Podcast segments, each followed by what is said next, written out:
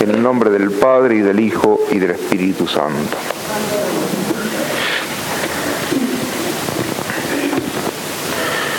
Hoy celebramos el cuarto día de la novena en honor de San Pedro, patrono de esta parroquia.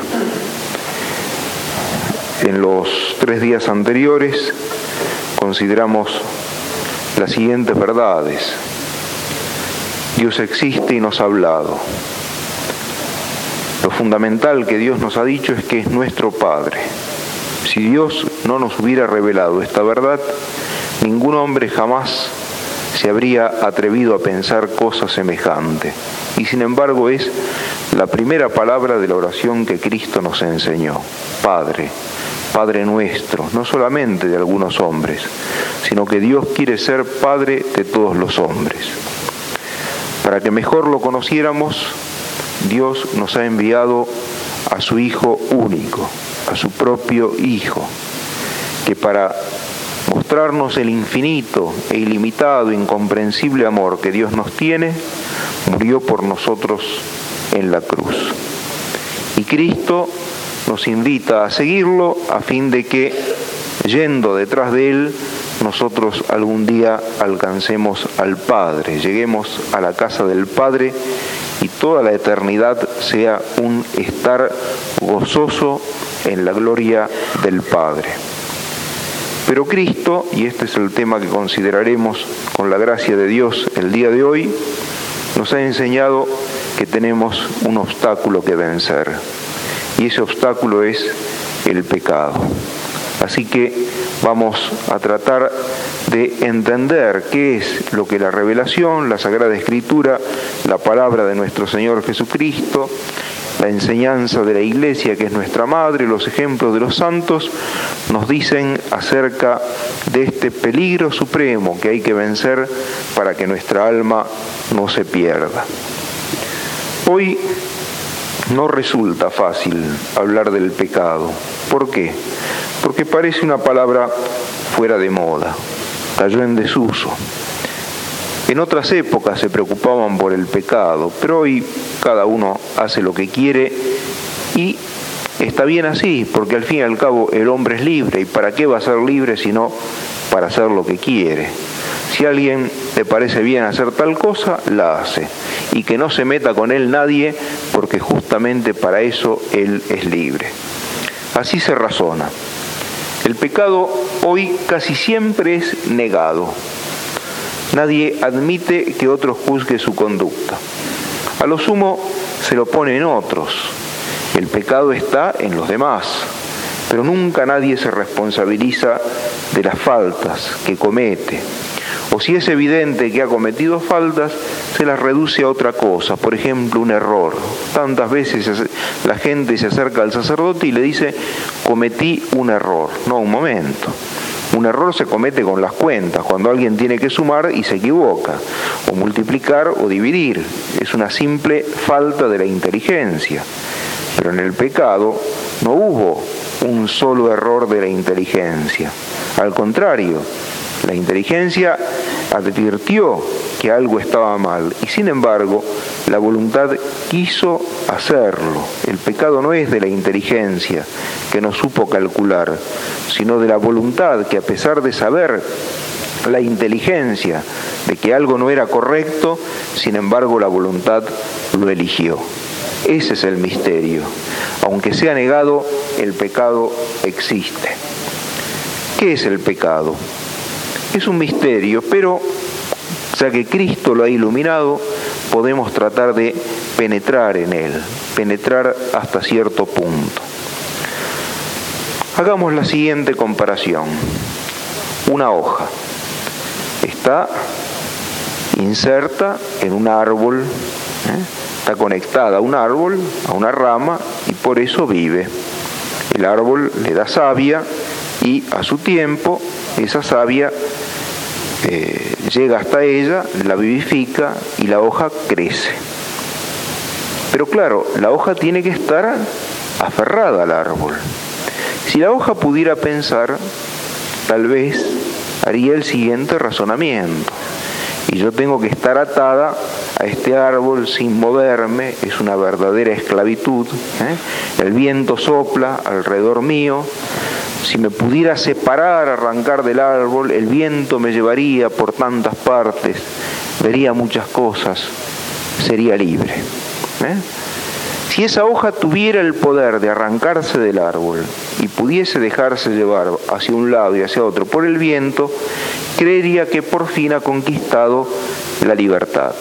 Y al principio se emborracharía viendo una cantidad de cosas nuevas, pero al tiempo, ¿qué descubriría? Descubriría que rompió la conexión con aquello que le permitía mantenerse viva, que le permitía recibir el alimento, que le permitía crecer.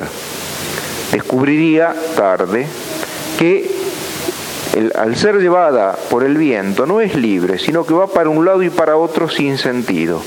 Y por fin conocería que tiene cerca la muerte porque al estar privada de la savia se pone eh, vieja, se aja y finalmente se convierte en una cosa que es tirada sobre el piso, ha perdido la vida, ha muerto.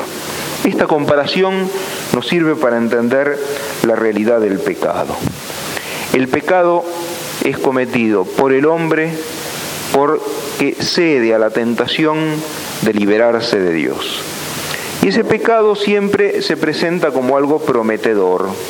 Tantas veces, visto desde fuera, resulta divertido, simpático, una anécdota pintoresca, pero la realidad es otra. Así como esa hoja en el momento de separarse del árbol creía que iniciaba la gran aventura y sin embargo esa aventura terminaba en la muerte, el pecado siempre infaliblemente lleva a la muerte. ¿Qué es lo que nos puede inducir a cometer el pecado? La Sagrada Escritura lo aclara. En el primer pecado aparece el modelo de todo pecado. ¿Cuál fue el primer pecado? El de nuestros primeros padres en el paraíso. Se rebelaron contra Dios, se dejaron seducir por el demonio. Y el primer libro de la Sagrada Escritura, el libro del Génesis, dice que ese fruto del paraíso que el demonio indujo a nuestros primeros padres a comer, tenía tres características que resumen los tres motivos por los cuales el hombre puede pecar.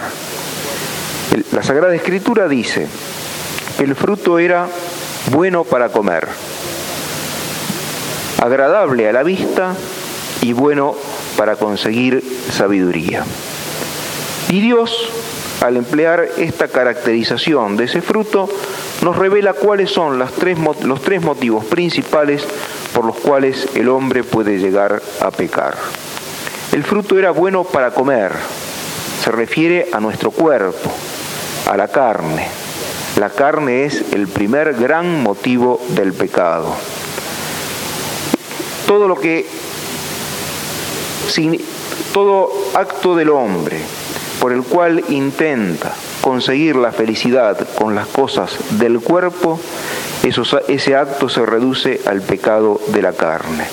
Poner la felicidad en comer mucho, poner la felicidad en beber mucho, poner la felicidad en el uso de la sexualidad que Dios ha dado al hombre, pero contra la voluntad de Dios.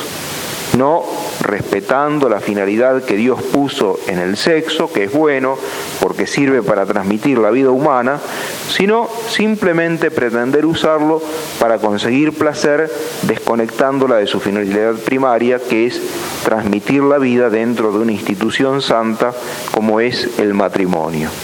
Ese es el primer motivo por el cual el hombre peca. Pero no es el único. Hay otro motivo además y está significado por la segunda característica de ese fruto del árbol del paraíso. Ese fruto además era agradable a la vista.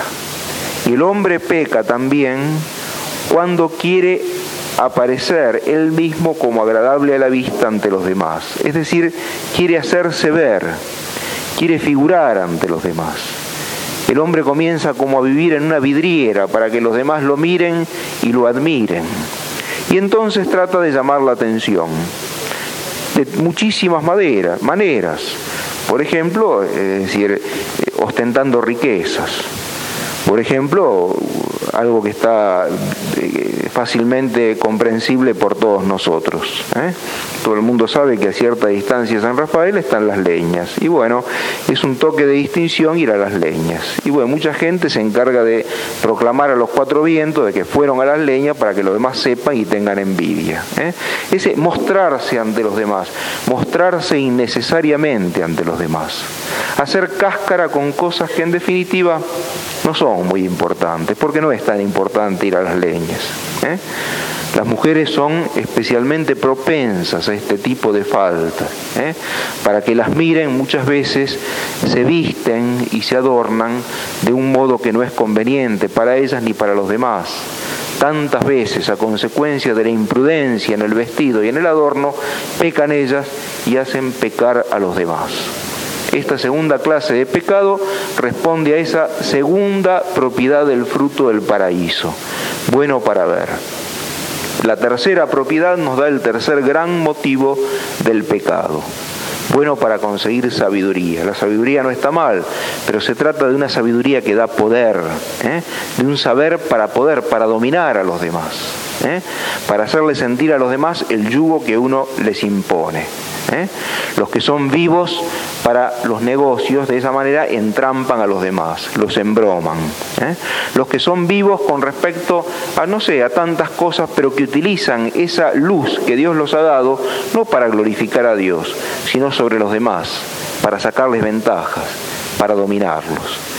Esos tres motivos son las tres causas principales por las cuales el hombre llega a cometer pecado no es solamente algo que sucedió en el paraíso, sino que esa historia que comenzó en el paraíso se sigue repitiendo todos los días. Y se repite también en esto, aquel pecado del paraíso arruinó a la raza humana. Dios había hecho nuestros primeros padres inmortales, los había creado en gracias, vivían en la amistad, Dios con ellos, y a consecuencia del pecado perdieron todo eso. Y los hombres, a consecuencia del pecado personal, pierden la amistad con Dios y ven su alma arruinada. Santa Teresa, doctora de la Iglesia, gran mística, maestra de oración, dice lo siguiente. Yo sé de una persona, la persona esa es ella misma, Santa Teresa, a quien Dios nuestro Señor quiso mostrar cómo quedaba un alma cuando cometía un pecado mortal.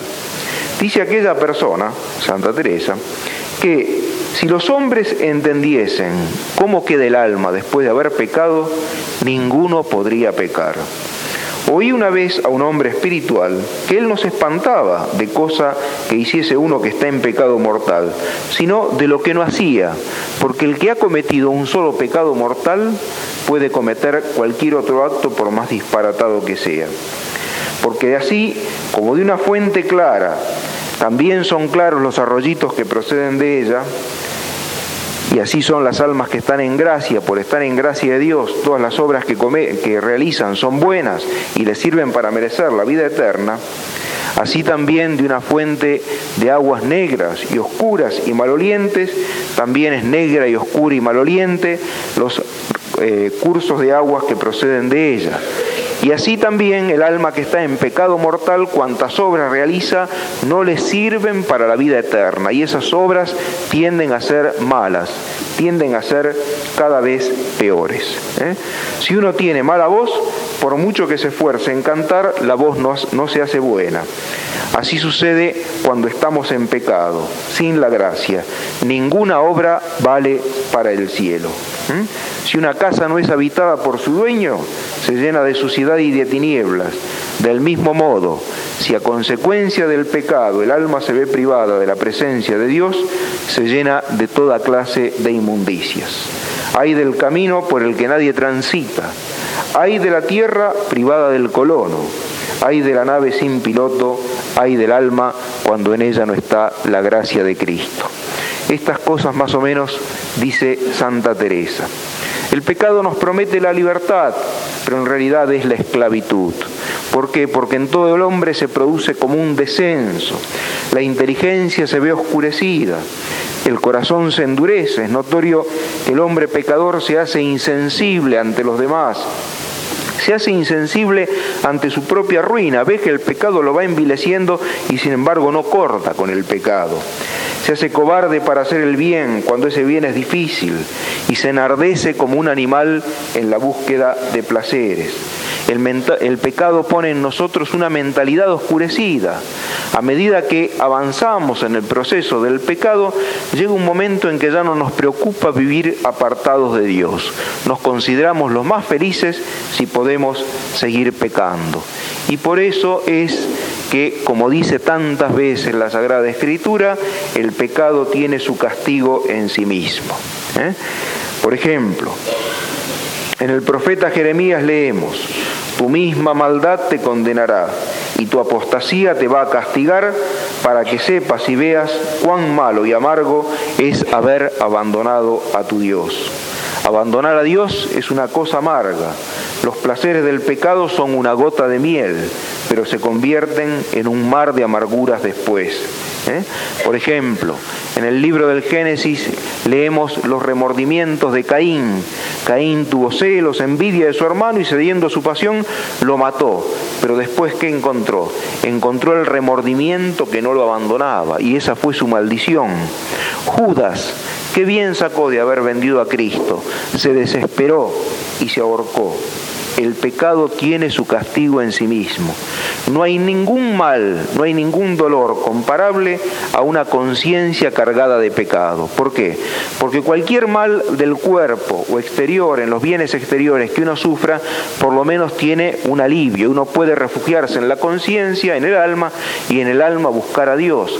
Pero si ni siquiera en la propia alma uno puede buscar refugio, ¿dónde lo va a hallar? Por eso Cristo comparó al pecado al gusano que no cesa de roer. Después de haber cometido el pecado, tenemos la voz de la conciencia que nos acusa y esa voz no hay cómo acallarla. ¿Mm? El pecado es especialmente grave cuando el que lo comete es un cristiano. Un padre de la iglesia razonaba de la siguiente manera. Por el bautismo fuimos librados del naufragio. Por lo general, los que alguna vez han cruzado el mar y se han librado de un, naufragio, se han librado de ahogarse en el mar a consecuencia de que esa nave es decir, se, eh, sumergió en las aguas, se hundió, el que milagrosamente escapó eh, de ahogarse de esa manera, dice un adiós definitivo a los buques y al mar. Y sobre todo da gracias a Dios que lo ha librado del peligro. No quiere quedar otra vez expuesto a un fin tan terrible, porque ello sería como despreciar el beneficio recibido y mostraría temeridad e ingratitud. Esto es justamente lo que hace el cristiano, despreciar el beneficio recibido y demostrar temeridad e ingratitud cuando vuelve a pecar. ¿Por qué?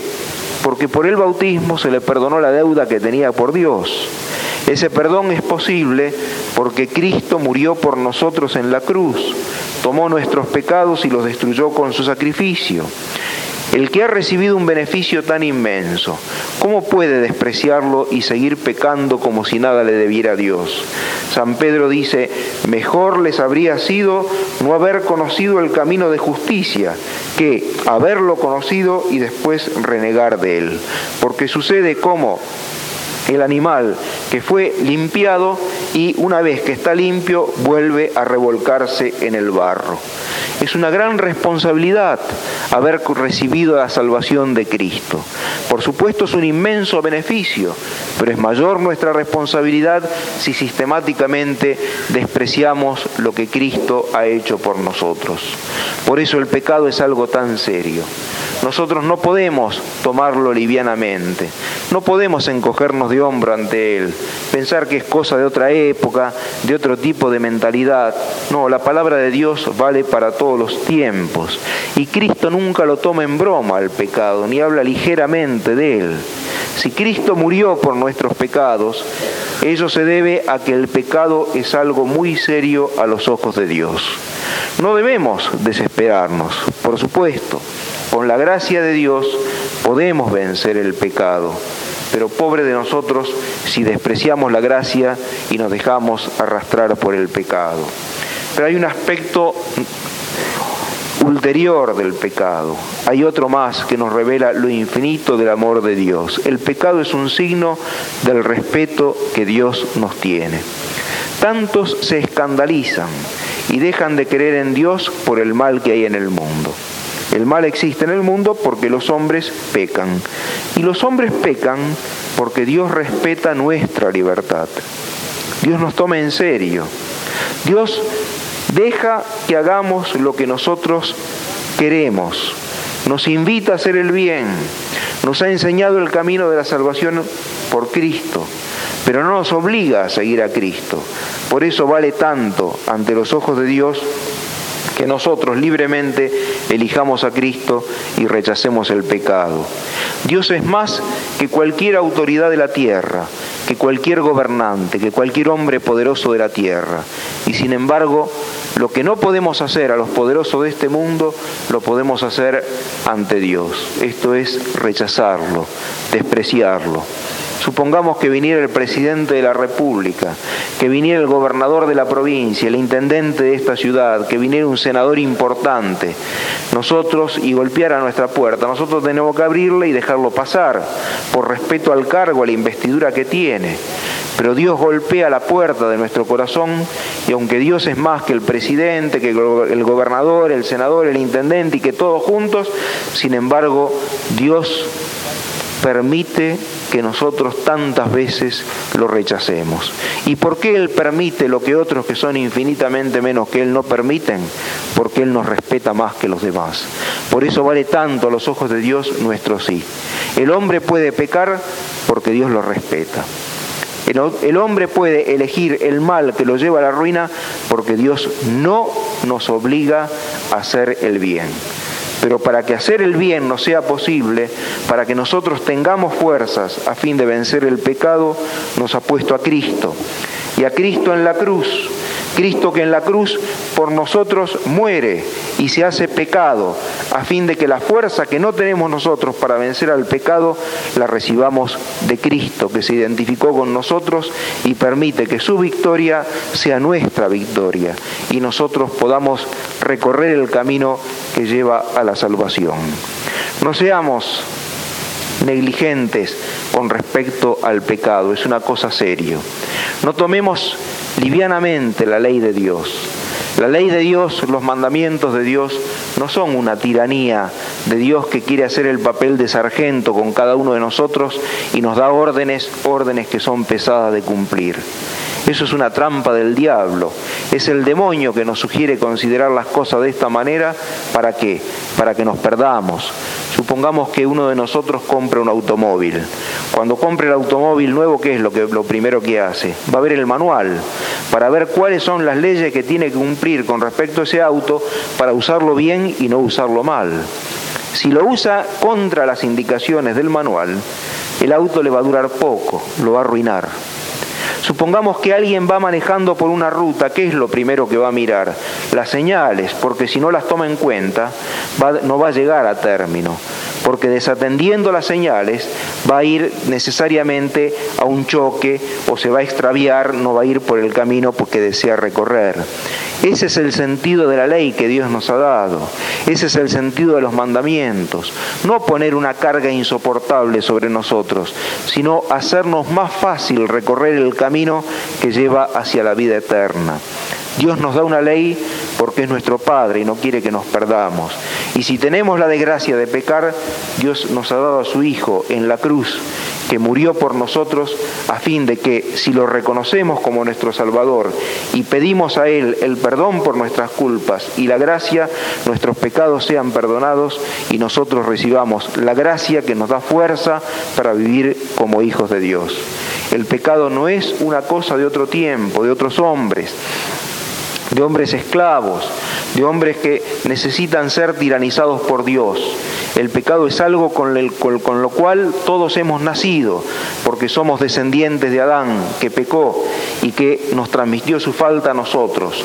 Pero si nosotros no podemos vencerlo, ahí está Cristo, que en su amor infinito, incomprensible, inexplicable, llegó hasta la cruz a fin de que cuantos lo reconocen como Redentor y Salvador, reciban el perdón de las culpas y además la fuerza para vivir como hijos de Dios. Tomemos en serio la ley de Dios, cumplamos los mandamientos y pidamos todos los días con insistencia a Cristo en cruz la fuerza para vencer el mal y recorrer el camino que nos lleva a la salvación. Que así sea.